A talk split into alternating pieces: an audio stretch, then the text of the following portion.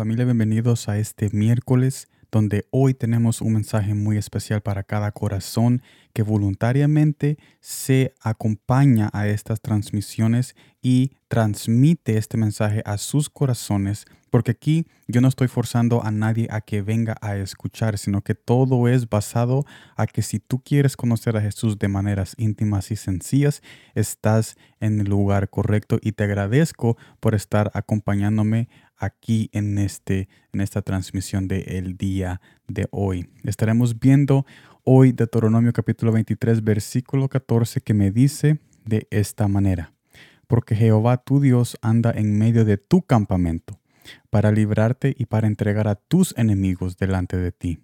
Por tanto, tu campamento ha de ser santo, para que Él no vea en ti cosa inmunda y se vuelva de en pos de ti.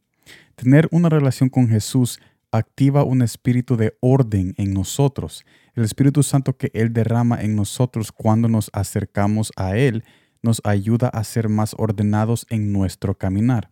Y este texto y con lo que acabo de decir me lleva a la siguiente conclusión. Primer punto, si nuestra vida es un desorden, Jesús puede ayudar a reunir nuestros pasos al camino correcto.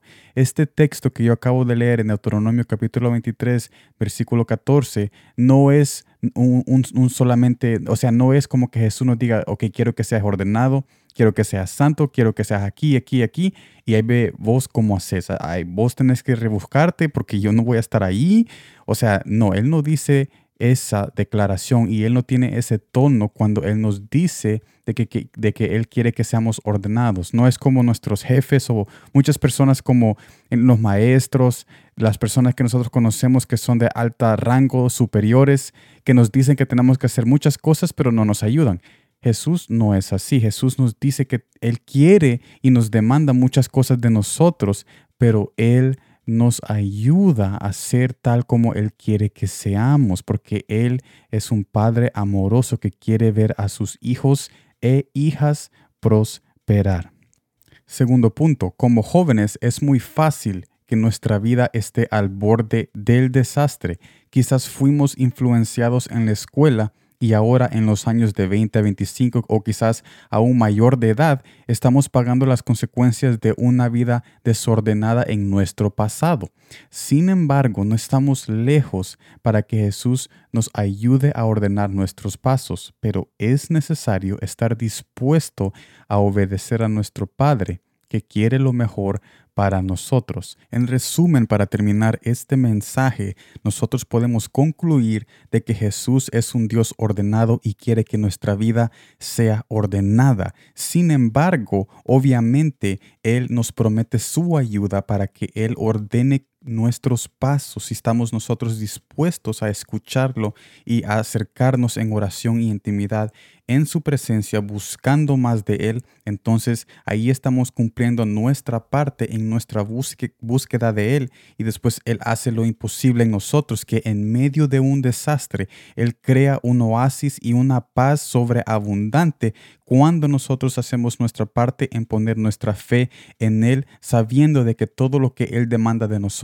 Él nos va a ayudar a cumplir con cada una de esas demandas, porque Él no es alguien que nos dice que vayamos a hacer algo imposible y nos deja abandonados. No, Él dice, ve y anda a hacer algo imposible y yo voy a estar contigo para que tú realices eso. ¿Y qué es eso imposible para nosotros en estos tiempos? Tener una vida ordenada. O sea, es, bien difícil tener una vida ordenada porque obviamente no estamos pensando en Jesús todos los días, en cada momento, porque estamos muy ocupados. Pero si nosotros dedicamos una porción de nuestro tiempo en nuestra vida ocupada. Cada día, nosotros podemos poner de nuestra parte y Él entonces hará lo imposible de ordenar cada paso que nosotros tomamos en esta vida, ordenando nuestro hogar, matrimonio y nuestro corazón que necesita al Padre que venga y limpie toda arena que el pasado o cualquier decisión que nosotros hemos tomado y que nos hemos sentido como que no somos dignos, que somos malos, que somos desgraciados,